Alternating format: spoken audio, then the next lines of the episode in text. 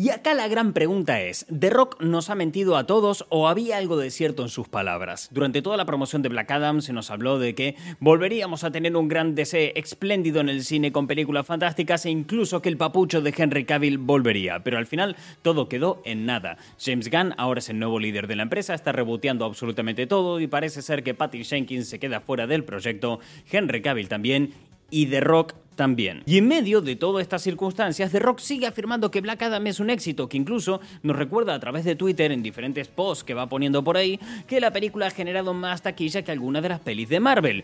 Pero por su lado, Warner va tomando decisiones que nos hacen entender que tal vez esta película no sea tan exitosa como él nos quiere vender. A lo largo del programa y del podcast de hoy vamos a analizar las palabras de The Rock, las cifras detrás de esta película, las decisiones que está tomando Warner e intentaremos descifrar si esto realmente es un éxito o es un fracaso. Porque aunque parezca mentira, el fracaso de Black Adam puede influenciar mucho tanto en el futuro de DC como de Warner como del cine. Porque aquí no estamos hablando solamente de que fracase una película, sino también que fracase una manera de entender el cine, una manera de hacer películas y una manera de crear un proyecto a largo plazo. Todo esto en el podcast de hoy. Un podcast que ya te voy asegurando que va a ser un poco eh, tropezado. Porque, a ver, te explico lo que nos ha pasado. Mientras estamos grabando el podcast, dio la casualidad de que, bueno, por debajo de la ventana, porque en la oficina donde grabamos da la calle y por debajo de la ventana pasaron muchos coches de policía, muchas ambulancias, muchas las de Dios y se colaron sonidos de, sirena a través del micrófono y nos ha llevado muchísima, muchísima edición este programa. Así que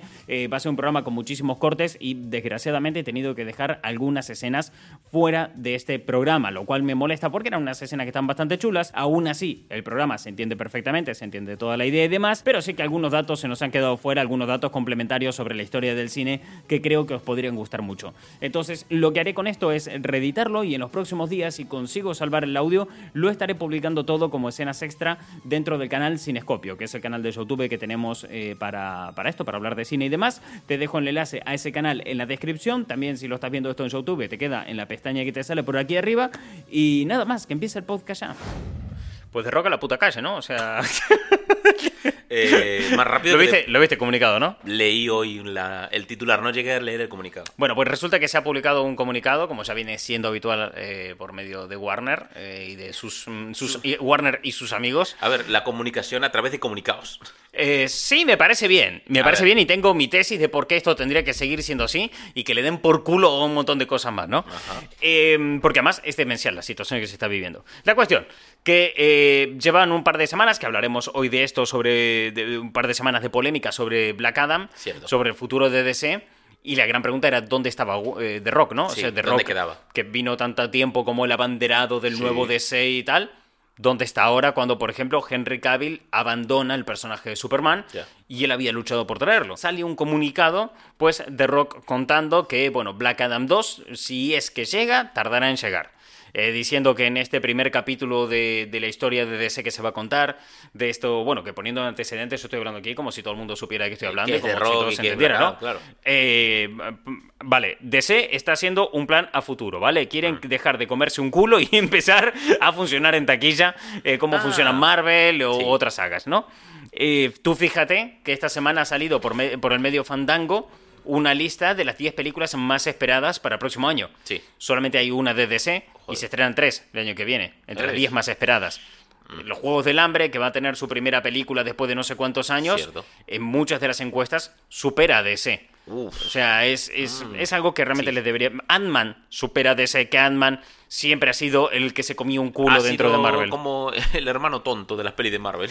Exacto, entonces claro, DC está un poco pichipacha y The Rock venía un poco con esta bandera, ¿no? De que yo voy aquí a salvar... A todo esto. claro. claro, claro. Y él, bueno, pues eh, llevaba en silencio varias semanas, a medida que a través de Warner iban saliendo comunicados eh, que anunciaban que las cosas van a cambiar, tanto James Gunn, que es ahora el nuevo responsable de DC, el ex director de Guardianes de la Galaxia y tantas cosas, ahora es el que se encarga de DC. Y bueno, él daba comunicados, responde a los fans a través de Twitter y habla pues con total naturalidad de esto. Y la gente que estaba dentro de ese, poco a poco también se va pronunciando a través de comunicados. Henry Cavill es el mismo el que confirma y anuncia que se marcha de DC. Patty Jenkins, eh, que era la directora de Wonder Woman, también hace un poquito lo mismo, nada más que ella no es que esté 100% fuera de DC, sino que están buscando la manera de que ella encaje, aunque es muy complicado de, que entre en el nuevo DC, digamos que está con un pie más Fuera fuera, que que, dentro. Y un poco esta es la situación de The Rock ahora mismo, después del comunicado que, que acaba de salir. Eh, en este comunicado lo que viene a decir es que Black Adam, que venía esa película que venía a plantear el nuevo futuro de DC y demás, pues esa película Black Adam, pues eh, si tiene una continuación, va a tardar en llegar, no es una prioridad para. Ya. Aún así, su productora está mirando la manera de seguir trabajando con DC. DC y James Gunn encantados de seguir trabajando con la productora de él. Y que bueno, que él está muy orgulloso de todo esto y demás. Pero que por lo pronto Black Adam no tendrá una continuación. Falta seguir, vamos. Claro, pero no, no es que se diga cancelado Black Adam. No, No, es que de es momento ahora no. mismo no. Claro. ¿Vale? Que es No muy es- diferente a. Hola, soy Henry Cavill y esto fue Superman. Hasta luego, que la fuerza os acompañe, me vuelvo a mi planeta volando, ¿sabes? Rosso Pucci en Los Simpsons, Ya, cuando cual. desaparece. Pues Henry Cavill un poquito, un poquito igual. Eh, ¿Por qué decía que me parece muy guay todo, todo esto? O sea, de los comunicados y demás. Pues porque me parece que se está est- estructurando una nueva manera de comunicarse de cara a los fans que de base me parece muy sana. A ver, sí, es, desde luego es más sano que, mm, que la lluvia de clickbait y que la lluvia de prensa en torno a especulaciones, rumores y demás. Porque un comunicado desmiente todos los rumores. Un comunicado es claro, conciso y directo. Ojalá fuera tan fácil de que un comunicado desmiente todos los rumores. Porque siempre está el típico que te dice, pa, ¿qué va a decir ese? Y claro, son la empresa, ¿qué van a decir? Bueno, también es verdad. Abre, Claro. Digamos que los, eh, los abre por otro lado. Claro, digamos que lo, lo que tiene a su favor esta nueva forma de comunicación que tiene DC, tanto con los fans como con la audiencia en general, con el que es fan y el que no lo es, es ese punto de, en algún momento incluso adelantarse a la prensa o contradecir a la prensa con un comunicado, con un informe, con palabras y luego hechos. Claro. Y vale que, eh, que de momento Warner y DC no han presentado nada de hechos hacia el futuro, o sea, no han presentado eh, cuáles son las películas que vayan a sacar, No, porque es ni nada por el estilo. Están todavía construyendo. Claro, aún lo están haciendo. Ellos han dicho que hasta enero no van a presentar nada. Eh, pero sí es cierto que han habido cambios, cambios Sí, tangibles. sí, sustanciales. Cancelaciones de proyectos, despidos de personas, eh, reuniones con X. Entonces, es como que tú ves que se habla y se hace. Sí. Poco, pero se hace. Pero se poco visible, obviamente. Claro, y desde luego más rápido de lo que están- nos tiene acostumbrado Warner con DC. Claro, claro, porque tú veías, por ejemplo, Kevin Feige que venía y te presentaba su calendario de Marvel Studios a tres años y se podía, podía haber un montón de cambios de fechas por el Sí, medio. sí. Pero los estrenos iban llegando uno tras otro, en plan, bla, bla, bla, bla, Sí, bla. correcto. Claro, había mucho cambio de fecha, mucho, eh, un poco de improvisación también en un momento dado, Pero, pero, mal que llegaba. mal llegaban, eso es. Claro, entonces el, el comunicado se respaldaba con acciones. Creo que esto es un poco lo que le faltaba y lo que, lo que está viendo ahora. Eh, y en medio de todo este revuelto estaba Black Adam. Black Adam como el gran debate eh, dos- sobre si es un éxito o un fracaso, ¿no? Era como que llevamos un par de, de semanas, yo te diría como un mes incluso, que está dividido, ¿no? Por un lado el bando Warner, Sí. con la prensa que está a favor de Warner, diciendo, esta película es un fracaso. un-. Y luego está el bando de Rock, Ya. con A favor de toda la Rock. prensa que puede estar a favor de Rock de esto es un éxito. Y por en medio, frotándose las manos todos aquellos medios de comunicación que viven de la economía de la atención, Sí. diciendo, uff, aquí hay una mínima chispa por un enfrentamiento, voy a echar gasolina Vamos. porque este negocio Me ha gustado el concepto de economía de la atención. No es mío, eso es como se llama. Ah, pues no, esto, lo, sí, sí. no lo conocía como tal. O sea, entiendo a lo que hace referencia, pero no le había puesto nombre. Sí, se ha puesto, o sea, esto de que cuanto más atención recibe algo, más negocio tiene. Se llama Sí. economía de la atención e incluso se habla de que existe una burbuja en cuanto a la economía de la atención Que, que, eventualmente reventará. Sí, Mm. sí, sí, que no puede, o sea, tiene que haber un momento en el que De quiebre, sí. eh, de quiebre porque o hay un quiebre de eso o puede haber un quiebre social. Eh, mm, sí, no conviene Claro. tanto el segundo. Eh, no, no- ya no es que convenga o no, es cuál es más plausible dentro de los caminos en los que estamos. Sí. Eh, pero bueno, eso ya podría ser para otro podcast. Eh, si, bueno, queréis un podcast de eso, lo decís en los comentarios y lo hacemos, supongo. No, tampoco quiero emitir cheques que luego no paguen. ¿viste? Claro, No- dije, lo hacemos, supongo. Supongo. Claro, me dejo una puerta abierta que, que si alguien me reclama algo, digo yo, nunca dije que lo fuera a hacer al 100%. Generas el suficiente hype, pero con una sola palabra te cubres el culo. claro, exacto. Bien hecho. Creo, no sé, viste, agrego después del supongo. Ponele. Ponele, dale. Eh, bueno, eh, eso, que ahí existía todo este debate, eh, toda esta comedia de atención está ahí por en medio exprimiendo todo este debate y entonces la pregunta es, ¿fracaso o no fracaso Black Adam? Uf. Porque claro, tú dirás, ostras, si ya a Black, a Black Adam la segunda película la mandan a tomar por el culo en calendario, si es que llega, y The Rock se desvincula, porque además en el comunicado la apoya, que él dice que siempre va a estar ahí apoyando a la gente de DC. Y entre paréntesis pone y Marvel.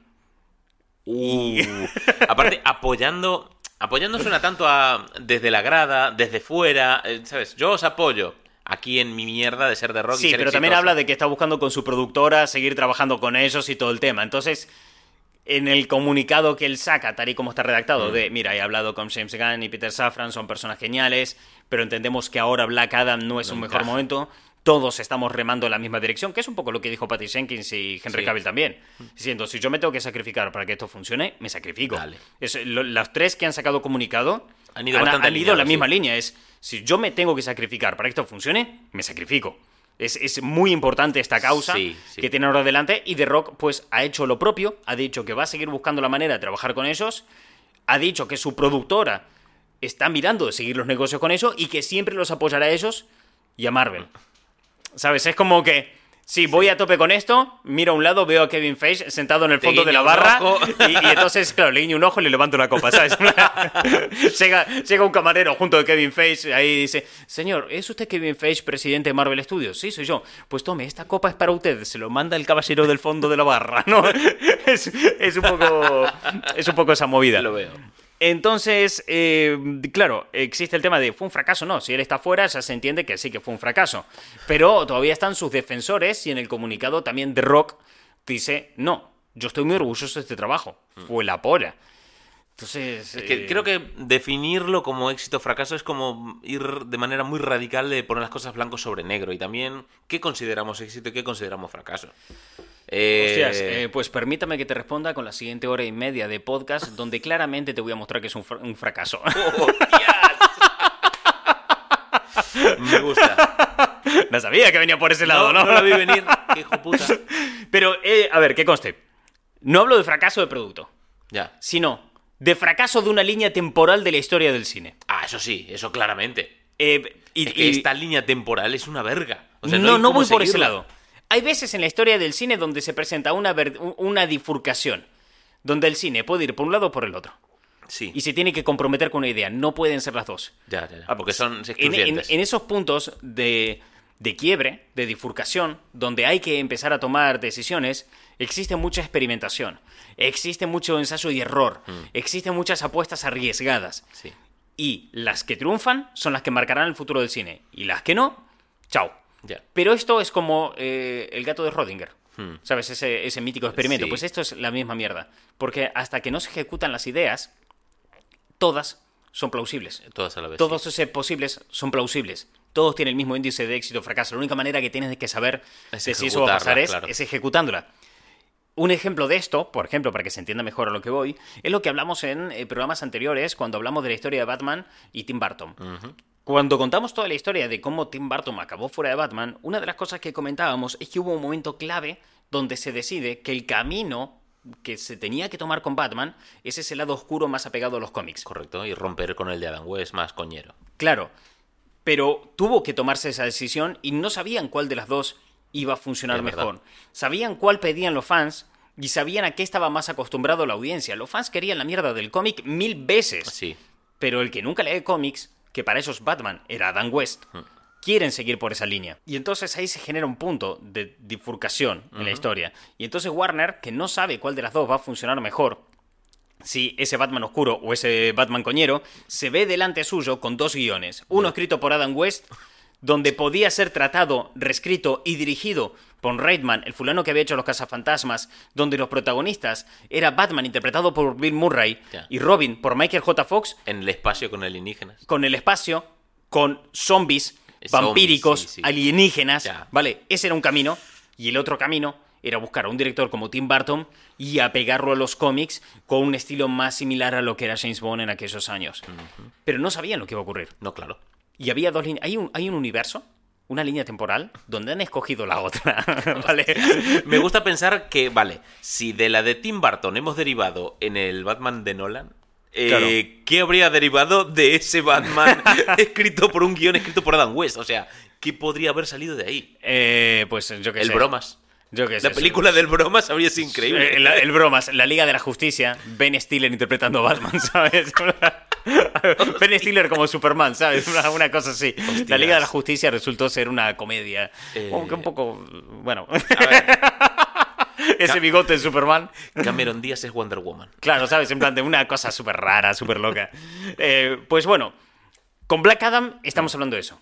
Una línea temporal que nunca conoceremos, Ya. que nunca vamos a vivir Es cierto. y que fracasa. Porque creo que no se llega a apreciar a día de hoy el nivel de, de fracaso que puede llegar a tener esta película a la vez que puede ser un éxito en otros ámbitos. Hmm. Entonces, con Black Adam se planteó realmente un punto de bifurcación. Si Black Adam funcionaba, te digo yo que a día de hoy había un montón de cosas, pero tenía que funcionar de una manera concreta y de una forma específica. Vamos a ver eh, algunos datos de la película, ¿no? Por ejemplo, eh, las cifras son un poco lo que tiran la discordia en torno al debate que existe en Internet ahora mismo sobre si fracaso sí o fracaso no. La, la gente básicamente achaca que esta película no ha sido rentable, no ha dado beneficios. La realidad es que rentable es, pero no rentable del carajo. O sea, Claro. y me explico, ¿qué es rentable de carajo? O sea, hablando de rentable, así bien grande, ¿qué es tan Sí, sí, rentable? sí. Bien, Capitana Marvel. Presupuesto, 150 millones. Recaudado en taquilla, más de mil millones. Eso es muy, Muy rentable. Eso es muy, muy, muy rentable. Black Adam, según informa Deadline, porque tampoco se han hecho públicos todos Las los cifras, datos y estas cifras, y que también hay que tener en cuenta que Black Adam sigue en los cines. Si tú y yo queremos ahora mismo, podemos salir de aquí, ir al cine a verla. Ir engrosando las Y taquillas. seguir engrosando la taquilla ahí euro a euro, como quien diría. Pico. Eh, se habla de que ha tenido un presupuesto de 190 millones. Que ha tenido un marketing de, 80 de entre 80 y 100 millones. Y que para cuando sale este artículo de Deadline llevaban recaudado 390 millones. Mm, Entonces, estamos hablando de que ha habido una rentabilidad, Pero pero baja. Es que. Y ojo, se estima que para cuando salga de los cines estará acercándose a los 500 millones. Mm. A mayores también se habla de que este presupuesto se vio engordado por los reshoots, que hubo que hacer un después de los pases de prueba, porque antes que una película se estrene siempre se enseña a un público selecto para ver qué les parece, y que luego de esos pasos de prueba hubo que volver a grabar varias cosas y que eso engordó bastante el rollo. claro. Lo cual se está hablando de que a lo mejor está dando unos beneficios moderados de 50, 70 millones, una cosa así. Es delicado porque cuando uno invierte tanto dinero, a mayor dinero, mayor riesgo. Y cuanto más riesgo, se supone que el beneficio es más grande. Claro. Pero también hay más riesgo. Ese es el tema. Cuando tú estás invirtiendo, pues eso, un- casi 300 millones en términos de totales de marketing, de producción y demás, ganar tan poco es sabe a poco. Sí, sabe a poco, sabe a poco, pero tampoco es que sea un fracaso como No, tal. no No, es es, una película que quiero decir también, una cosa importante aclarar. Estos son las cuentas de la abuela. Claro. Sin datos oficiales. Aquí no. eh, la mayor rentabilidad por parte de una película, como ya aprendimos en el podcast de Batman, Sí. viene por parte de la venta de licencia. Correcto. Capitana Marvel vendió juguetes a tomar por el culo. O sea, se puso muy de moda que las niñas el siguiente carnaval fueran de Capitana Marvel. disfrazadas de Capitana Marvel. Me harté a ver niñas disfrazadas de Sí, Capitana Marvel en sí. esta ciudad cuando fue carnavales. Y mo- mogollón de muñecos que se veían por la calle con las niñas jugando sí, con sí. ellos y todo. Sí, sí, sí, ¿Qué más? La guay. anterior oficina que la teníamos delante de un parque, Sí. verlas ahí jugar con eso, pues estaba ahí. Eh, entonces aquí no se conocen esos datos de Black Adam, no, no, no se sabe qué pasa por ese lado, las ventas de licencias a tercero y todo ese tema, y se entiende que un poco más de dinero habrá llegado por ahí, entiendo yo que no será la gran cosa como para dar vuelta a toda esta situación, pero que algo más llega. Entonces, claro, es una película que sí, salió rentable, aún le queda recorrido, aún le queda mucho muñeco por vender, aún tenemos la campaña en Navidad, tenemos todo este rollo que acaba de llegar a, HBO Max y aún puede acceder a más público. Cierto. Tenemos un montón de movidas de por medio que aún pueden eh, seguir engrosando este beneficio. beneficio. Entonces, la película no es que sea ¡fua! rentable como Capitana Marvel, pero, Pero- tampoco te voy a decir que ha sido un fracaso. Claro. Tampoco te voy a decir que es una película que se comió un mojón. No, porque o sea, no ha ta- sido no, así. no- no es Morbius, Eso. ¿vale? No, para que nos entendamos. Ya, no- tal cual. Eh, Solo los Morbius golpean dos veces. Exacto. Entonces, ¿dónde está el problema?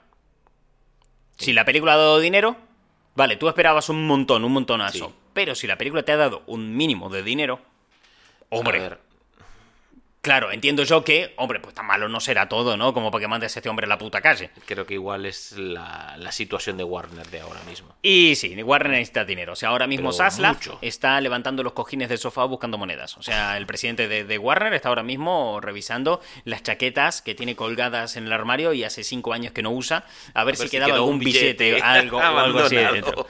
Eh, cuando todo el mundo cree que en su casa está mal, eh, Zaslav está mezclando el champú con el agua, ¿viste? Está- que tú dices, hombre, pero yo también hago eso. Ya, tío, Bueno, pero tú pero- no eres el dirigente de Warner. Se entiende que el dirigente de Warner no tendría que estar haciendo esas cosas, ¿no? O sea, Y no. eh, bien, eh, bu- bueno, yo también digo, no tengo fuentes que certifiquen que Zaslav efectivamente está mezclando el champú con el agua. Pero a mí me gusta pensar que sí. A ver, me gusta, A mí me gusta. me gusta imaginarlo haciendo, eh, ¿sabes? Con la misma bolsita dos veces el té. ¿sabes? Claro, Eh, exactamente. La de cosas. Sacan la bolsita del té, me tiran la basura, la pone al sol para que seque un poquito Claro, y la usan y en el se siguiente. vuelve a aprovechar. Exactamente. Entonces, claro, Warner está en una situación bastante eh, delicada y aquí se había apostado fuerte. Aquí se- con esta película se apostó bastante fuerte. Según dicen algunos rumores, Warner esperaba una taquilla de por lo menos 900 millones y se va a quedar a mitad de camino de eso.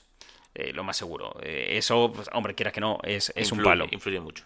Eh, eh, uno de los motivos por los cuales esta, mm, esta película, o sea, por los cuales Warner necesita tanto dinero ahora mismo, es por todo este asunto de deuda, pero también por el tema de que hay que hacer limpieza en casa, como quien dice. Hay que Hay reestructurar. O sea, sí. no, no es solamente un tema en Warner de necesito mucho dinero para coger y pagarle a la gente a la que le debo o para estabilizar mis cuentas. También para reinvertir ese dinero y revitalizar sus marcas. Sí.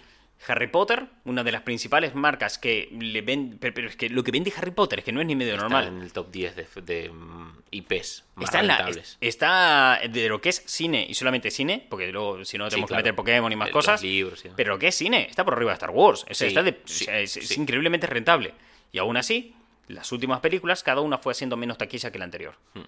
Y eso es un problema. Hmm. Cierto. Es un problema decir cosas como, ostras, tengo los Looney Tunes y no le estoy sacando partido. Ya, Tengo, tengo a Superman Ya. y no lo sé gestionar. No. Hay enormes problemas. Entonces, ahí, ¿cómo solucionas eso? Reinvirtiendo dinero. Contratando nuevos talentos, haciendo estudios Sí. de mercado, revitalizando productos, haciendo mucho marketing.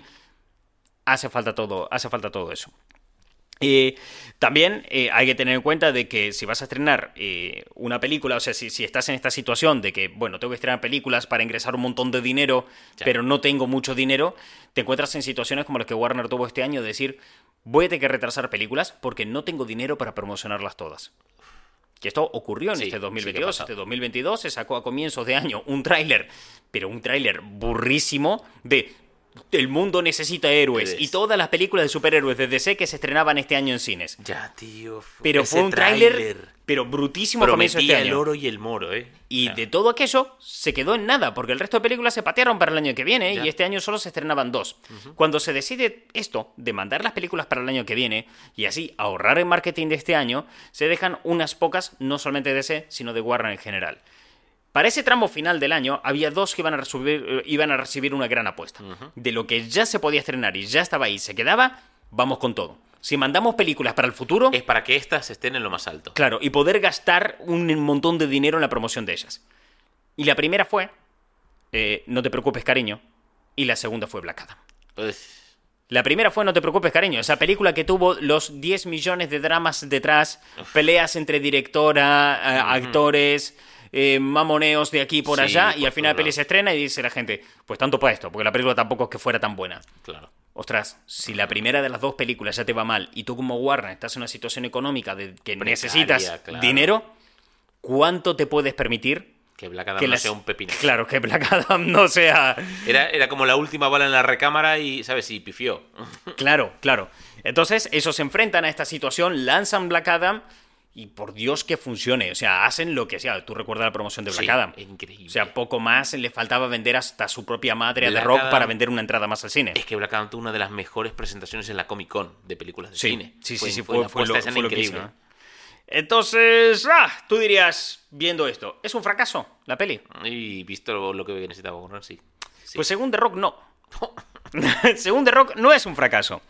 La peli, para empezar, ha recaudado más, poniendo los números en comparativa, Sí. ha recaudado más que la primera peli del Capitán América. Ya, y nadie le ha llamado fracaso. Claro, también es cierto que la industria es otra. Han pasado más de 10 evolucionado. años, el cine es otro, ahora también tenemos una inflación interesante. Claro, el dinero de Eh, entonces no vale lo que vale el dinero de hoy, ese tipo de cosas. Pero la realidad es que aunque este dato sea muy sesgado, porque es muy fácil decir, hey. ¿tú dirías que Capitán América es un fracaso, tío? ¿Sabes? Es- es aunque un nos pongamos ese plan, Sí, es un poco populista manipular el dato a ese favor. pero no lo podemos pasar por alto de que sí, ha hecho dinero que más películas de Marvel que nadie llama fracaso. Cierto. Y también hay otro dato importante, es el mayor estreno de la historia de The Rock en solitario, como único protagonista de la peli. Sí, 67 millones de dólares en el fin de semana de estreno. cuidado. Que ojo, se dice eh, pronto.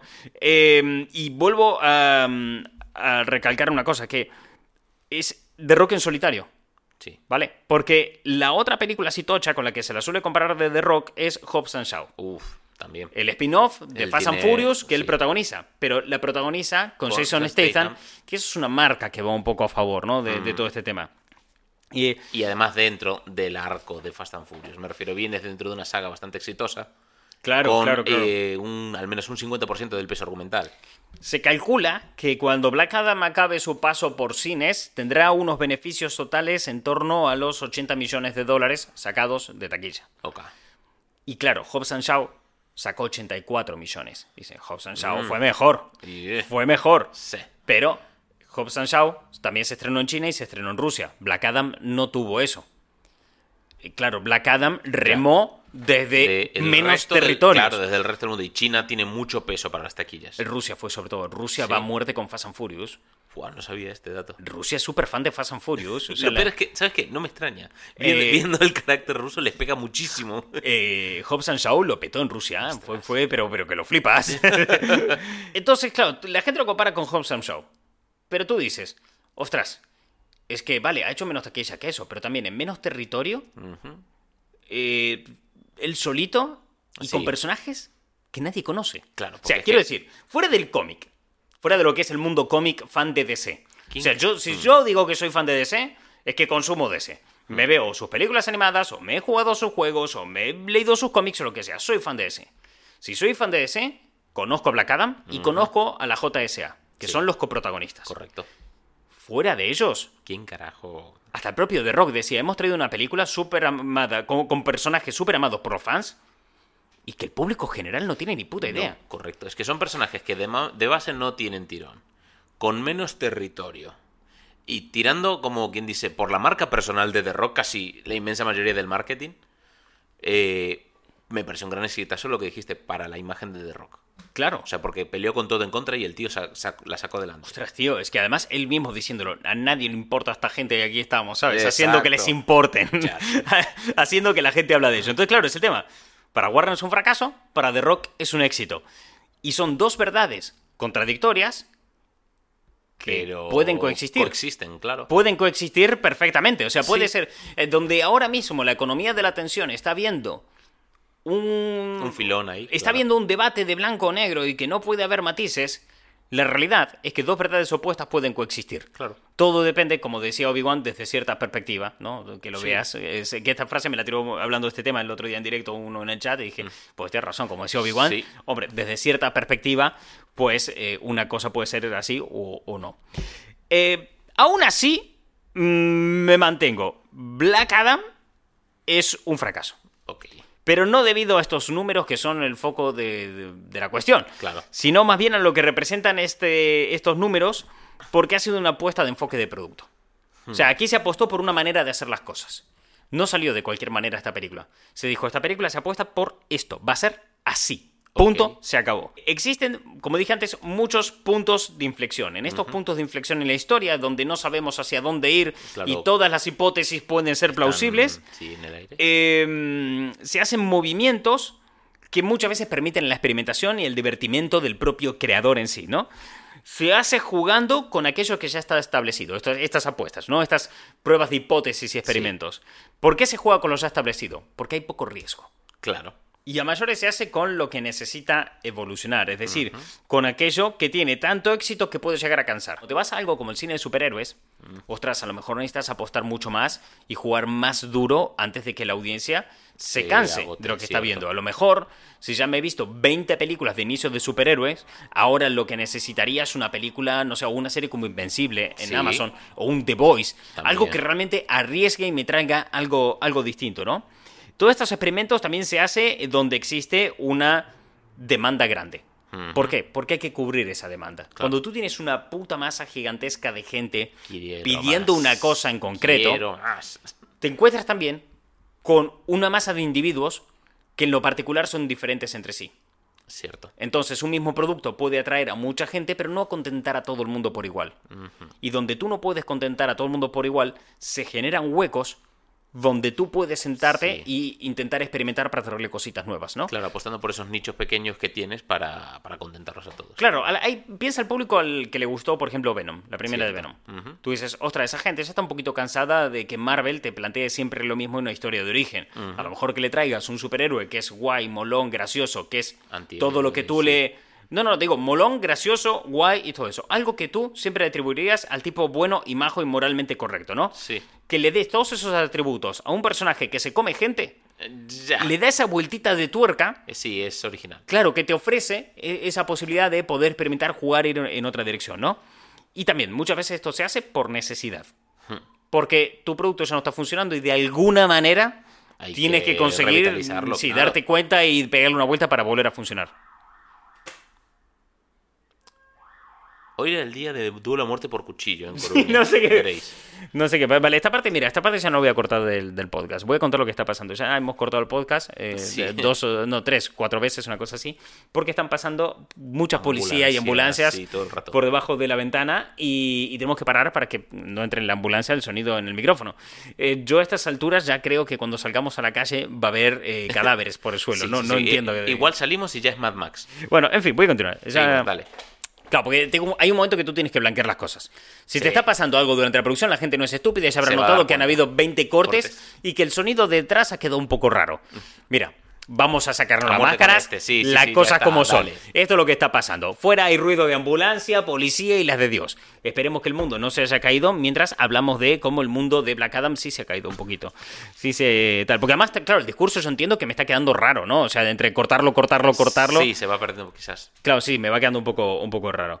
Eh, bueno, a lo que iba con todo esto, que, que también se hace por necesidad, muchas veces el tema. Entonces, claro, cuando hay grandes modas, estos puntos de inflexión es cuando pueden consagrar una tendencia o arruinarla, Cierto. ¿no? O sea, cuando hay grandes modas en el cine, como cuando estuvo en auge la ciencia ficción o el western o los superhéroes, eh, llega un momento en el que, joder, eh, o- cuando te renuevas, cuando opuestas, cuando haces experimentación y cosas nuevas, puede que a la gente no le guste un carajo y te vayas a la mierda. Y se hunda toda esta tendencia. O puede que suceda un milagro como el Euro-Western. Uh, claro. sí. Son esas dos vertientes que te pueden haber. Y si no, mira, por ejemplo, los musicales. Ya, lo que han sido y lo que son. son ahora, quiero decir, como, como tal.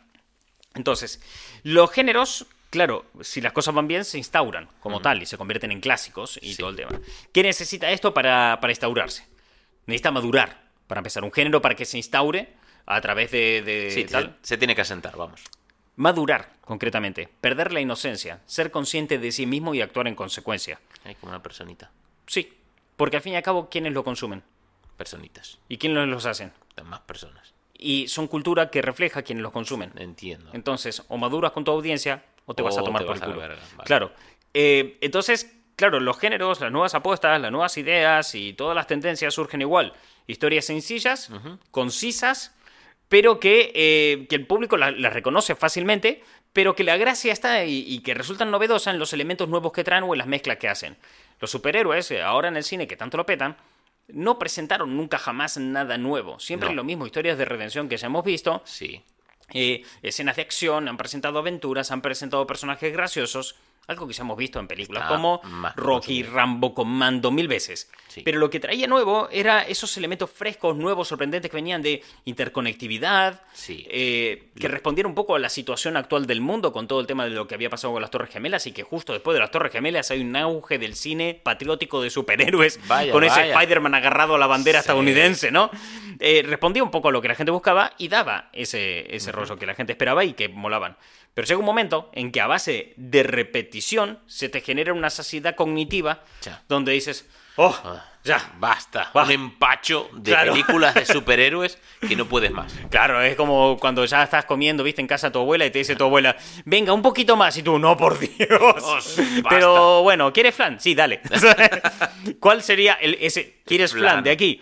Que es el momento donde, pues, se, se tiene que generar variante. esta eh, madurez. Hmm. Esta, esta madurez, ¿no? Aquí a- atreverse es la única opción que hay. Claro, es que o te tiras o nada. Claro, es cuando toca crear nuevos subgéneros mezclando lo novedoso con lo ya establecido. Sí. Entonces, cuando llega eh, la comedia, los dramas introspectivos, incluso los musicales en un momento dado, tú fíjate cómo Logan es un drama introspectivo muchas veces del personaje en algunas partes. Sí. Es un western con un drama introspectivo de Logan ahí a sí mismo mirándose, diciéndose Todo a sí mismo rato. porque eres así, ¿sabes? Todo el rato. Pero también te salen cosas como Deadpool. Ya. Claro, es un poco que el, el género toma conciencia de sí mismo y se permite evolucionar y madurar en torno a la audiencia porque la audiencia ya es consciente de lo que está viendo Sí. y necesita más, necesita que crezca con ellos. Entonces, eh, se genera tal conciencia de todo lo que se está haciendo que al final se ve también un cambio en las temáticas que se plantean y muchas veces se desafían las temáticas anteriormente planteadas. Te voy un ejemplo en Marvel. En Marvel fue a los superhéroes. Iron Man sale y tomar, o sea, la, la temática de la primera de Iron Man, una de las tantas temáticas que había era responsabilizarte, Cierto. tomar conciencia cívica, Participar. dar un pie adelante ante las injusticias, ¿no? Nos vamos unos años más adelante, Civil War. ¿Cuál es la temática central? Hazte cargo. Hazte cargo. Hazte cargo, ¿sabes? De, de- de toda esa De movida, esta claro. que has pl- planteado. Entonces, se desafían las temáticas anteriormente Iniciales. planteadas. Es, somos conscientes de lo que estamos haciendo y de lo que estamos hablando. Y joder, le hemos pegado una vueltita. Está le hemos pegado una, una vueltita. Eh, esto no va a ser simplemente de un lavado de cara y colocar un, un antihéroe en vez de un héroe. Esto va de una madurez intrínseca. De que el género se mira a sí mismo, coge el espejo por los lados y dice, ¿por qué eres así? El- Y el si pruebas a cambiar. Claro. Entonces, esta eh, madurez y renovación genera división en la audiencia. sí. Porque vuelvo a lo de antes.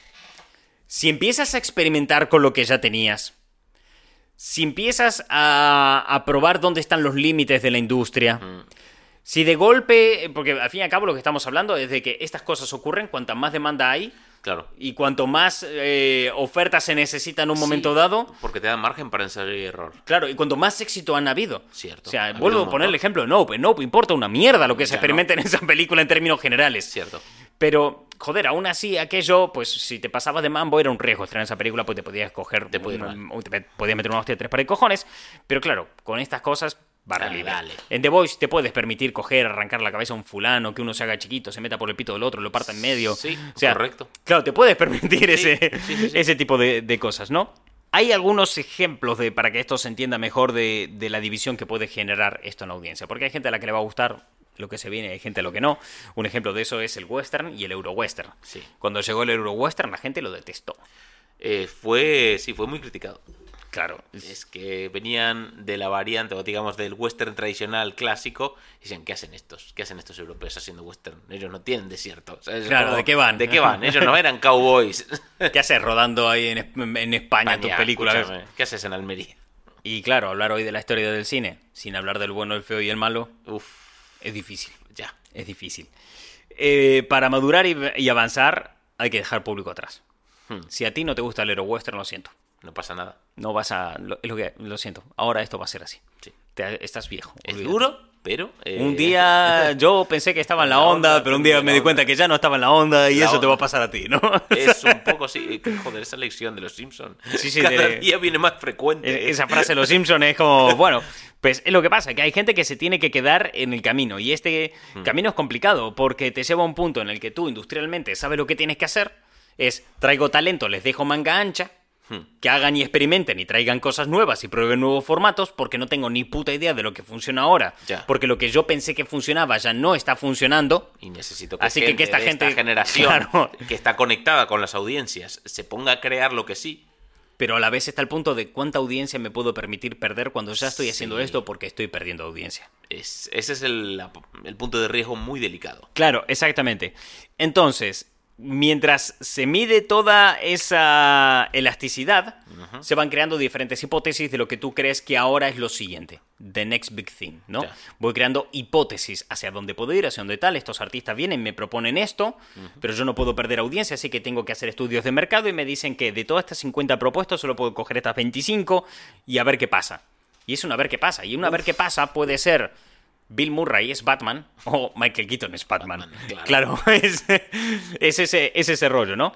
Y esto conlleva apuestas ante estas hipótesis. Black Adam fue una de esas apuestas. Ya. O sea, Black Adam está en este punto. Black Adam es el punto de te voy a dejar hacer y a ver qué ocurre. Te voy a hacer lo tuyo. Dale. Dale. Vos Sí. tira para adelante y a ver ¿Qué salió? ¿Qué pasa? ¿Y esto dónde se hace? Eh, se hace en un punto donde la industria está teniendo problemas realmente. Sí. O sea, tú, ¿cómo dirías que has visto las críticas hacia el cine superhéroe en los últimos dos años? Eh, bastante criticadas. Una por hastiamiento, por saturación, por demasiado de esto, o ya se acabó, ¿sabes? Como ya, bueno, ya pasó lo de los superhéroes, ahora cuando termina esta moda.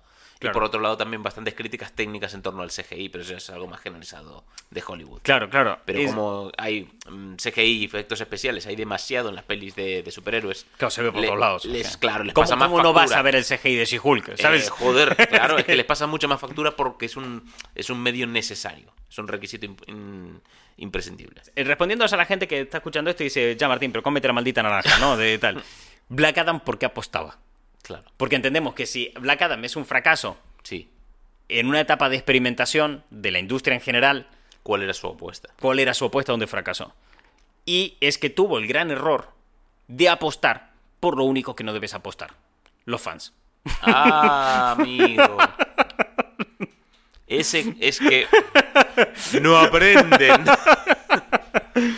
Si te fijas, todo el discurso de Black Adam estaba realizado en todo momento de cara al fan y no a la masa del público. Cierto. Siempre, todo puto rato. Gran parte del marketing de esta película estaba destinado a unir a todo el fandom de DC con esta peli. Warner venía del modelo de negocio de Christopher Nolan y de Zack Snyder. Que son más pelis, rollo un poco de, de autor, conectando todo muy a lo grande, ¿no? Muy a lo Sí. eh, Marvel de proyectos gigantescos, pero con un modelo más cercano al Señor de los Anillos. Que suena raro de por sí. Ya Suena muy raro. Ya es raro. Porque tú ves lo de Zack Snyder, que claramente era heredero de lo que venía siendo Nolan en ese Sí, sentido. sí. Y ves que Zack Snyder realmente iba a algún sitio. Sí, sí, tenía. Pero sus claro. historias se estaban contando por capítulos como El Señor de los Anillos, por segunda manera. Hmm. Pero a veces quería crear todo un universo compartido que siguiera este estilo de narración. Una cosa muy loca, muy rara, que obviamente dejándolo en manos de un autor, Sí. más o menos lo podrías hacer. Nunca sabremos si se podría hacer o no, porque Adiós, Snyder. Claro. Eh, entonces, claro, Warner venía de ese modelo. Pero claro, con todo lo ocurrido, ese modelo se fue a tomar por el culo. El, eh, el fandom se quedó dividido. Hmm. Porque también lo, lo que tiene el cine de, de autor es que te gusta o no te gusta. No hay, sí, no hay término medio. Los autores son personas y como tales te pueden caer bien o mal. Y su cine te puede gustar o no te puede gustar. Cierto. Y hay gente a la que no le gustaba aquello. Entonces, si no le gustaba, si había gente que no le gustaba, por encima fracasó, imagínate, tienes el, el dilema ahí servido. ¿no? Resolvito. O sea, Resuelto, hubo mucha eh, radicalización por parte de los fans. Entonces, Black Adam apuesta desde su propia concepción al fan para unificar ese fandom que se dividía. El personaje central no es el más popular, No. los personajes secundarios no son los más populares, pero todos esos personajes, tanto el central como los secundarios, son muy populares entre fans. O sea, la masa de público no conoce a Black Adam, Le chupa un huevo. pero el fan de los cómics Fua, lo le hablas de la JSA y llora. O sea, Sí, sí, sí. eh, está ese punto. Entonces, claro, el modelo actual del cine en general es atraer a la masa usando al fan como embajador. Hmm. El fan va al cine, ve la película, se entusiasma, contagia. ¿Cómo hacen este contagio? Pues la película se hace pensando para la masa de público, pero con la suficiente cantidad de cosas para que el fan se quede contento, ¿no? El fan mira la película, encuentra cuatro referencias, encuentra unos guiños entre autor y fan, ¿no? Cosas que, no sé, se deja un huevo de Pascua en el fondo, se pone ahí una referencia a tal personaje que el, el de la masa de público le chupa un huevo, no lo vio y tampoco le molestó, pero cuando el fan lo vio dijo, ¡ah! Claro, es el director que está mirando los ojos al fan, el fan al director y dice, "¿Eh? ¿Eh? ¿Eh?". Claro, se ponen así. Qué tontísimos. Claro, pero el fan lo ve Sí, sí. y se lo cuenta a su colega, el de la masa. Ya. Y el de la masa se vuelve fan. Sí, funciona así. Y entonces, a partir de ahí va Le hace creciendo. un wololo y para adentro. Claro, eh, exacto, tal cual, no lo podría haber descrito mejor. Entonces, claro, eso es lo que hace la audiencia en general. Pero la industria está buscando su camino. Warner está buscando su camino. Y entendemos que los caminos que había hasta ahora no nos acaban de funcionar. No. Y si probamos con el fan, fue lo que dijo Black Adam. Y tiraron a muerte. Vamos a eso. muerte con eso. Vamos a probar con el fan. Vamos a probar con esta gente. Los personajes principales los hemos quemado con toda la mierda de Zack Snyder. Sí. Los hemos quemado, la hemos jodido. La hemos cagado con esto. Vamos a coger personajes secundarios. Personajes secundarios no los conoce ni el tato. Bueno, No hay riesgo aquí. si lo encaras desde el lado del fan, sí. Ahí Porque desde el lado de que no los conoce ni el tato, puedes hacer lo que quieras y los adaptas como te salga de los cojones. Cierto. Y puedes hacer que, no sé, el personaje de Black Adam realmente era un tipo que tenía una tienda que vendía pan. Puedes hacer lo que quieras. Pero cuando tú piensas en el fan, no, tienes que hacerlo tal cual el Tienes cómic. que hacerlo- Tienes que hacerlo tal cual el cómic, funcione o no. Sí, funcione sí. o no. Entonces, la audiencia se acabó segmentando entre el fan y la masa de público. A la masa de público se le vendió esta película como una peli de rock. Y al fan como una peli de DC. Pero no se estableció ningún tipo de jerarquías como se suele establecer. Es verdad. Primero tenemos al fan, que lo convertimos en un embajador que le va a hablar de esto a la masa. Hay una jerarquía, ¿no? De, hay como una manera de entender las cosas Sí, a la hora consumo. de comercializar el producto. Aquí no. Aquí fueron todos por sí, a la, a Claro. la vez. Y claro, esto lo piensas desde el punto de vista del fan y es bonito porque el fan viene golpeado desde hace tiempo. He hecho una pequeña lista, que no la he hecho entera porque dije, "Pff, si la pongo entera... Hay eh, gente que llora, ¿no? Sí. ¿Quieres saber, ¿Quieres saber cuán golpeado es el fan de DC? Eh, Siempre hemos hablado de que no se le ha tratado muy bien, así que por favor quiero que pongas eso en, en contexto. ¿Qué tan Solamente, mal se le ha tratado? solamente voy a traer proyectos cancelados. Solo, solo lista de proyectos cancelados, ¿vale? Haciendo sangre ahí. Sí, eh, los spin-off del Escuadrón Suicida. Adiós. que- ah, uh, ah. Solamente llegó Peacemaker y ya ni hablemos de los spin-off que iban a llegar de la primera del Escuadrón Suicida, que esa con Will. Smith. The Batman. Ah, Pero tú dirás, The Batman se ¿de estrenó. Batman salió, claro. Yo hablo de la de Batman de 2015 con Ben Affleck. Uh, La película de Cyborg claro. en 2014. Hostia, no, ya. Ya ni hablemos de Batgirl. No. La Liga de la Justicia Oscura de 2013 con Guillermo del Toro como director. La semana pasada se le preguntó a Guillermo del Toro si iba a dirigir esta película y su respuesta literal fue estoy demasiado viejo para esta mierda. Literal, realmente fue lo que respondió citando a las películas de Arma Letal. Más cosas. Eh, la primera película del universo extendido de DC eh, en 2011 iba a ser Linterna Verde. En 2011. Pero claro, la Linterna Verde con Ryan Reynolds salió como salió, Salió horrible. y se cambiaron un poco los planes. Creo que es mejor chiste de Deadpool que película. Sí, sí. Eh, tampoco ha salido Harley Quinn y The Joker. ya. Con Jared Leto y Margot Robbie en Sí, iba a hablar 2016. de eso. Sí, sí, sí. Y tampoco salió Joker. Pero tú dirás, ¿es que salió? Sí que salió. ¿Con Todd Phillips? No, no. La Joker que se anunció en 2018 que iba a protagonizar Jared Leto. Leto. La serie de Constantine. ¿Eh? Uh, ¿Dónde está? Justice League 2. Por lo que sea, no pasó. Una serie que iba a conectar con el universo de DC sobre Krypton. El proyecto cada vez empezó a recibir menos atención hasta que al final decidieron eh, lanzarlo.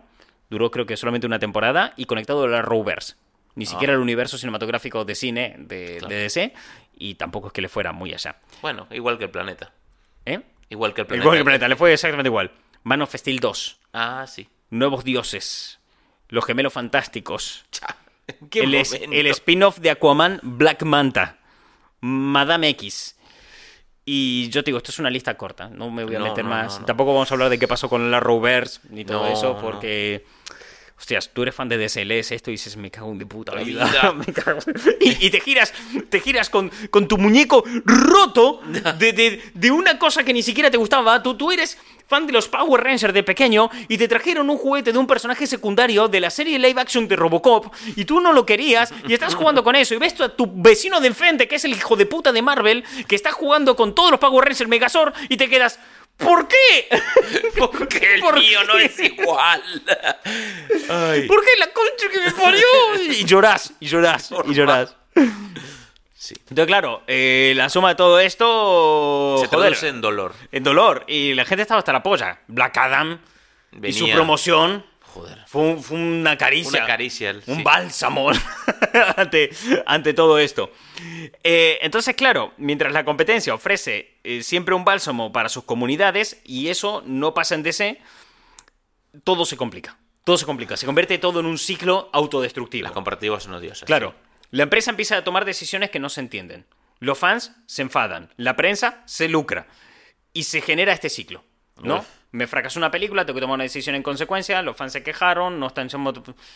Ah, y sigue, y claro, sigue. es lo que viene pasando en Warner y en DC desde hace años. El daño que tienes a la marca es importantísimo. Sí, no, es muy tocho. Es importantísimo. Veía hace poco eh, un fulano en TikTok diciendo que le gustaba más DC que Marvel porque con DC se sentía identificado. Porque Marvel era el tipo que, que en clase le va bien, ¿no? Lo Sí, que el tío explicaba en. Claro, él lo que explicaba en ese vídeo es que Marvel es ese tío que se sienta delante del profesor en la primera fila de clase que saca dieces en los exámenes y aún por encima es guapo Ya. y no sabes cómo, pero tiene tiempo para entrenar. Y tú eres el, el gilipollas que se sienta en el fondo de la clase, que te dicen examen, y tú, ¿qué? ¿Qué? Saquen un folio, pero no he traído ni la carpeta. no, no traigo ni pantalones, voy a traer un folio. Claro, que ¿sabes? dice, no, alguien que sacar una hoja y él se gira y le dice al de al lado, ¿me prestas una hoja? Y coge su lápiz mordido mientras el de delante abre su estuche y saca Ya. 40 bolis de colores, ¿viste? Y se pone ahí todo perfecto y tal. Y claro, dice, yo me siento más identificado porque ese es eso. Está- en está- Warner tú sabes que, eh, dice, en Marvel tú sabes que todo el mundo se conoce. DC es como yo, está roto por dentro. Claro, dice, en Warner eh, tú miras las cosas y dice, y Wonder Woman conoces a Batman. ¿Y a qué Batman? Yo qué sé, no lo sé. ¿Cuánto todo? Era lo que explicaba el fulano. Dice, entonces yo voy con DC, porque DC me representa en la vida. Yo no soy el tipo guapo, yo soy el que se siente al fondo de la clase, ¿sabes? Y miro para adelante y me pongo nervioso. Joder, qué dura. Sí, el tipo lo que explicaba era, era eso, ¿no? Entonces, eh, los problemas son claros. Sociedad cognitiva ya de toda la industria en general y del género, ¿no? Esa saciedad cognitiva del carajo. Falta de rumbos claros Sí. para Warner. Hay una sobreoferta en el sector en términos generales. Sí. Y, la de, y se demandan productos más sólidos. Entonces Warner tiene que afrontar sus propios problemas internos con una situación hostil para, para este tipo de producto. Y esta crisis, y además todo esto ocurre cuando la empresa a mayores tiene en particular con DC una crisis interna del carajo. Tiene por un lado, eh, esto antes de que se nombrara Gunn, eh. James Gunn, nuevo líder, ¿no? Pero Zaslav, teniendo muy claro lo que quería hacer. Zaslav llega hace nada como presidente de Warner y dice, hay que poner en orden DC, Todo esto. hay que sacar un eh, sistema económico sostenible, hay que sacar películas que vuelvan a juntar a los fans y hay que crear aquí un negocio con películas buenas, porque en eso se basa nuestro negocio. Claro. Y es por lo que ellos están apostando. Pero cuando él apuesta por esto, dentro se genera una guerra interna, donde parecía que todo el mundo quería su parte del pastel. Wa- Warner Bros. Pictures, ese, ese estudio dentro de lo que es toda la, la macroempresa Warner, quiere su porción de DC porque sabe que ahí hay negocio Hombre, claro. les carajo. interesa mucho. Y esos tienen a Matt Reeves con el Joker y tienen a Todd Phillips con... Perdón, a Matt Reeves con Batman y a Todd Phillips con Joker. JJ Abrams intentando sacar sus propios productos que tiene ahí su peli de, de Superman trabajando. The Rock con Black Adam trabajando como un fan, apostando por rescatar todo lo que había hasta el momento y potenciarlo porque ve que eso puede Puede funcionar. haber un potencial ahí, claro. Y James Gunn intentando crear libremente Ya. en este mundo donde todo parece derruirse. Es como si, voy a hacer lo que queráis, yo voy a sacar mi escuadrón suicida y a tomar Ya, por claro. el culo, ¿no? Yendo a su bola. Y le funcionó bastante bien Escuadrón Suicida. Claro, entonces, ¿por qué se apostó en Black Adam? Poner al fan en el centro de atención. Vamos a empezar no por las historias, no por el producto, sino por unificar al fandom. Vamos a darle cariños a ellos en particular y generar desde ahí el negocio al futuro. Que los fans fueran a la larga embajadores y que ellos vayan invitando a más gente. A ver, que Pero no funcionó. Claro, de base no es mala idea. No, pero... no, no, no, no. O sea, no es mala idea como estrategia. Pero luego en ejecución te tienes que dar cuenta que no puede ser toda tu estrategia, no puede ser el foco. Puede Em, ser claro. válido para una acción de marketing, puede ser válido para un planteamiento de cómo entender un, producto, cómo entender una película, pero no puede ser el núcleo de todo. Claro, es que cuando The Rock hablaba, ahora visto en perspectiva, te vuelves a ver todas las entrevistas de The Rock y Uf, toda la movida sí. y te das cuenta de que él es un fan más dolido Ya. en toda esta mierda. Que él está en ese punto de...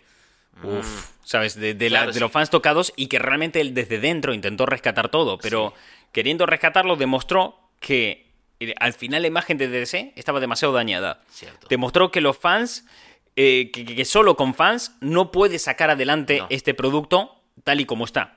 Demostró que el producto era irrescatable de lo dañado que estaba. Y demostró que no importa mm, eh, nada si una cinta. mm, o sea, quiero decir que si una cinta no genera dinero, no importa nada, da igual. Si la, gente, la cinta. O sea, da igual lo muy genial que sea para un fan la cinta si, no, genera dinero. Si no. porque se va a acabar ahí. De hecho, mira, ahora, parafraseando un poco a Alan Moore, en el podcast que hablamos de él, es que sobre el tema de fans haciendo contenido para fans, es, es delicado y es jodido. Claro. Porque si no eres capaz como profesional de mantener la distancia emocional que tú tienes como fan, eh, al final pierdes un poco el norte y obtienes productos que no son tan exitosos. Y realmente ves que él a lo largo de la película intenta rescatar todo esto. Hmm. Bebe mucho del cine de Zack Snyder, se nota mucho en el tonos de colores, en, sí. en el, en un poco ciertos temas que quiere tratar en un momento dado, en el slow-mo que hay todo alrededor. Ahí hay mucho de Snyder en esa película. Claro, hay mucho de, de esa movida, pero también un poco de lo que a la gente le ha gustado en otras cintas, como puede ser Black Adam, en otras apuestas eh, que ha habido en el cine más actual. eh, tiene mucho que ver también lo que pasa en esa película con lo que vemos luego en pelis como Rápidos y Furiosos. Sí.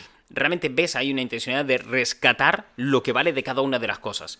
Black Adam trae lo que funcionó de cada una de las películas Sí. en cuestión de desarrollo de cinta pero es que era tan putamente insalvable. O sea, de- demostró Black Adam que DC, tal y como estaba, eh, su estado no es viable para ningún lado. O sea, lo, lo más doloroso para muchos fans es ver que Henry Cavill marchándose como Superman eh, es lo correcto. O sea, lo que más te jode es que Sí. yo deseando que Henry Cavill se quede, Le ver que no hay más alternativa. Porque hay que hacer borrón y cuenta nueva. Y para contar esta historia desde cero otra vez, Sí. Necesito otros actores. No porque Henry Cavill lo haga mal, sino porque necesito otras cosas. Necesito un borrón y cuenta nueva real. Es que a muchos también, te digo, le, le gustaba lo que había y se aferraban a ello. Y veían que, que sí se podía rescatar de alguna manera. Que tal vez The Rock no lo consiguió, que, pero que otro podría hacerlo. A lo cual se presenta el tema de que es verdad. Tal vez es que realmente no había malas ideas en este DC del cine. No, no las había, pero se estuvieron ejecutando como la mierda muchas de ellas. Ya. Entonces, tal vez alguien que no sea de rock lo podría rescatar. Pero, volvemos a lo de antes, riesgos que se pueden asumir, cuánta experimentación puedes hacer, cuánto talento puedes traer y cuánto no. Y cuánto margen de error tiene Warner ahora mismo económicamente para permitirse otro fracaso. Ah, Claro, es, vale. The Rock no lo consiguió. ¿Y qué vamos a seguir? ¿Trayendo gente hasta que uno lo consiga? es- no, porque acabarás rompiendo el invento. Claro, ahí, ahí está el tema. Eh, si la nueva gestión de Warner tuviese otra situación, probablemente Black Adam no sería considerado un fracaso. O sea, eh, y esto creo que se ve en el comunicado que han sacado. Que no están eliminando al 100% a Black Adam ni a The Rock No. del universo. Lo dejan para más adelante. Lo han aplazado. Eso te muestra que si la situación fuera otra, Sí, habrá encajado genial. hubiera encajado genial. Muchos también de los fans aseguran que lo planteado por Snyder y todo lo que había construido en el pasado es rescatable y podría funcionar. Y no les quito razón. Lo planteado por Hay Snyder te puede gustar buenas. más o menos. Sí, sí, sí. Pero va a un lugar concreto, Cierto, te quiere contar una movida concreta, está muy estructurado, está muy pensado y va en una línea. Y te puede gustar más o menos, pero ahí está. Cierto. Eh, el, el problema, de hecho, eh, incluso la herencia que traía de Christopher Nolan era muy buena.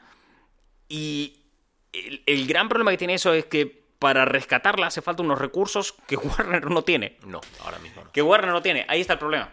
Que no, no lo tiene. O sea, nada de- no puedes rescatar nada de eso porque Warner no tiene esos recursos. O sea, no, no basta solo con tener talento. Porque la gente dice que traigan de vuelta a Snyder. Y eso tampoco va a solucionar nada. Porque también te hace falta dinero, te hacen falta buenos gestores del talento, Cierto. te hace falta eh, ge- buenos gestores del talento y del dinero. Dinero. Y te hace falta un rumbo claro, te hacen falta objetivos, que parece ser que Snyder los tenía en un momento claro, tenía un rumbo y tenía unos objetivos, pero también te hace falta una marca limpia, una marca sólida. Y mierda, joder, nada de eso se consigue fácilmente. No, y muchas de esas movidas, eh, para sanear realmente no queda otra que tiempo. Tiempo y, es destruir jodido. con lo que venía. Es jodido. Claro, entonces el talento se está buscando. Y el que había fue tan dañado que hay que hacerlo a un lado. Cierto. Es que es, es- es una situación jodida de asumir. La gestión durante años fue Nefasta. terrible. Sí, sí, sí. No Terrible. salvarla. Tomaron malas decisiones y los conflictos no se superaban, se posponían. Dinero no hay a día de hoy. Las deudas se están poniendo, le ponen a Warner entre la espada y la pared. El rumbo de DC se perdió a partir del momento que Snyder se marchó. A partir de ahí, el y antes de eso, Ya también estaba. ya estaba tocado. porque la anterior gestión de Warner estaba dando por el culo a, a Zack Snyder día sí día también. Sí. Los objetivos finales en los últimos años, en los últimos dos, tres años, eran más de HBO Max que de DC. Porque muchas de las cosas se hacían para que, Para ¡eh, eso, venga! Para impulsar que-". el juguete nuevo, sí. Claro. Hombre, es que era una de las pocas cosas que de repente les estaba dando dinero. Eh, La, marca estaba dividida por la audiencia, los productos tenían una demanda escasa fuera de sus marcas ya consolidadas, es decir, Batman. Batman. claro. Entonces, cuando llegas a esto dices, ¿y cómo mierda lo rescatas si no es destruyendo absolutamente todo y empezando de vuelta desde cero? Reconstruyendo. tío. Y, eso, y es doloroso. Sí. Porque mierda, es, es el decir, mira, el niño de enfrente está jugando con los Power Rangers, el Megazord, y tú tienes este personaje secundario de Robocop. ¿Vale? Si tú quieres tener el Megazord, tengo que romperte el juguete. Y tú estás mirando tu juguete y dices, no. Es lo único que es tengo. lo único que tengo, claro. Y dices, vale, ¿me puedes enseñar por lo menos el Megazord que voy a tener? No. No. Tendrás Es que una tener promesa. fe. S en mi país significa esperanza. Tal cual. La S significa esperanza, pues te jodes y bailas. ¿sabes? Hostia, qué difícil es ser fan de DC, ¿eh? Es muy jodido, es muy jodido. Es que claro, tú piénsalo, y es que la situación que están viviendo es esa. Ya. Es, mira, es que te voy a sacar el juguete y lo voy a romper, ¿vale? Delante tuyo, además. Necesito que veas cómo lo rompo. Te voy a sacar un comunicado de Henry Cavill, Y otro de The Rock, y, y le voy a sacar cada parte y lo voy a tirar por la alcantarilla. que El fan veas. se niega mientras le van diciendo esto y el forcejeo cada vez es más grande. Te duele en las manos, pero no eres capaz de sujetarlo. Yo, claro, yo ayer comentaba en, en Twitter que me llamaba la atención que, que en el último mes y medio, con James Gunn al frente de DC, que es lo que lleva, mes y medio, Ya. He visto más firmeza Sí. y más liderazgo que los, últimos cinco años. Pero, pero clarísimo. O sea, antes de empezar este podcast te decía, joder, cómo avanzan rápido las cosas desde que está ahí y eso que uno está asumido del todo hasta que termine sus contratos con Marvel. Claro, y tú ves esto y te quedas como, ostras, pero luego, luego ves al otro fan que, que, por ejemplo, pongo esto en Twitter y me responde un tipo, eh, tiempo al tiempo, ya lo veréis, lo de James Gunn va a ser un fracaso. Y claro, emitir cualquier juicio de valor sobre lo que quiera hacer James Gunn cuando aún no lo sabemos, No, porque no he hecho nada. porque a lo mejor la peña está escuchando esto de podcast eh, en el año 2040 y ya se sabe todo Sí. y te dice, no, no, perdona, es que sí que fue un fracaso porque pasó esto, esto y esto y se ha anunciado esto. Bueno, al momento que se está grabando esto, no sabemos nada, no se ha anunciado nada. Y todo lo que sería sería prejuzgar. Claro, sería prejuzgar en base a nada. Nada. Claro, pero... te- y, y te puedo coger y te puedo decir, mira, creo que estás emitiendo un juicio de valor que no tiene ningún tipo de peso porque te estás basando en prejuicios por tu parte. Pero ¿cómo coño le voy a ir a decir eso cuando el, el chaval está aferrado al juguete y le diciendo, es que te lo tengo que romper? Ya. Es que si quieres el Megazord te lo tengo que romper. Es que no me queda más opción. Ya. Es lo- es lo- confía en mí, ten fe. Que yo vengo de casa del de enfrente. ¿sabes? Porque James Sí, Gunn viene de ese Guardián de la Galaxia. Yo hice ese Megazord, ¿sabes? Hace un par de años, ese tipo, James Gunn, iba a dirigir no solamente Guardianes 3, sino que además iba a ser el responsable de todo el universo cósmico de Marvel. Ya. Y ahora está en DC. Entonces, tú que ya estás caliente porque el pendejo de enfrente de mierda le Bien. sale todo bien a la primera y tú estás jugando en el barro porque tu casa ni césped tiene y la señora de enfrente está podando el árbol de mandarinas y las mandarinas de tu casa se compran en la frutería y además son de las baratas y ácidas y tú estás en la mierda y dices yo es que lo odio a este puto niño yo es que es que me, me da rabia porque mi vida es una mierda la del no y él ni siquiera se esfuerza por tener una vida buena ¿no? Ya. claro desde ese punto de vista ve- vete a decirle no lo de James Gunn puede salir bien Claro. Es que ya he Claro, al, al fulano que se vio pasar por delante la Liga de la Justicia Todo, 2, la fecha de todo, estreno de Man todo. of Steel 2. ha recibido Claro, tantos, dile algo. tantos tortazos en la vida que es que no, no queda atisbo de fe. O Y sea, lo último que salió para defenderlo a él fue de Rock con Black Adam. Ya. Black Adam apostó, apostó por ese chaval y por sus juguetes. lo puse en pie y dije, este juguete puede darle caña. Sí, y Black Adam jugó con él y dijo, no, ¿sabes que no? Y se lo devolvió. no, no, no, no, no, no. Que en una situación de dolor como esta, lo peor que pueden hacer es darte esperanza para luego decirte, mira, al final no. ¿Sabes? Es, es es que es como los médicos, ¿eh? Cuando alguien está terminal te dicen, mira, no le des esperanzas. Claro, ¿Sabes? y entonces te das cuenta que da igual lo que vaya a pasar con Flash en- cuando se estrene, que lo que vaya a pasar con Aquaman o con Shazam. Porque cuando ves todo esto, te das cuenta que la apuesta que hizo Black Adam fue el último clavo en el ataúd del DC que hubo desde el año 2012-2013 hasta la actualidad. Es, es el, el clavo final en el ataúd de un proyecto de 10 años que no se gestionó bien y provocó no llevó a ningún lado. Más que a- fracasos y dolor entre fans. Más Es- que las deudas, claro. Claro. Entonces, lo que yo creo, mi opinión personal, que hemos visto con The Rock, porque mucha gente dice The Rock es un mentiroso, nos mintió. Pues claro, tú ponte en lugar del niño con el juguete, no vas a pensar que The Rock te mintió. Y yo en lugar de eso, ¿sabes qué es lo que veo? A Thor en el comienzo de Infinity War. En plan de Thanos mirándole y diciendo, yo sé lo que es luchar con todas tus fuerzas, creer que estás en lo cierto y aún así caer derrotado. ¿No te da un poco la sensación Sí. de eso? Sí que de Rock pienso, convencido de que realmente eso iba a pasar, ¿sabes? Pero Rock es un tipo con una fuerza de voluntad descomunal y lo dio todo. Él estaba convencidísimo al 100% de que esto iba a salir bien. Y yo creo que nada de lo que está ocurriendo es culpa de The Rock. No, creo que es culpa de, de la gestión anterior que tuvo la propia De Warner. hecho, creo que bastante bien salió y en gran medida eso es por The Rock. sí. o sea, Sí, sí, sí, sí. porque Porque, su- fija- fíjate que todos los éxitos de esta película vienen por lado de Rock. Exactamente. Claro, entonces hay momentos, hay puntos de inflexión en el cine donde la experimentación y todas las hipótesis son válidas y antes de que se estrenara de de esta película Black Adam vivíamos uno de esos. Vivíamos uno de esos momentos de hipótesis Ya.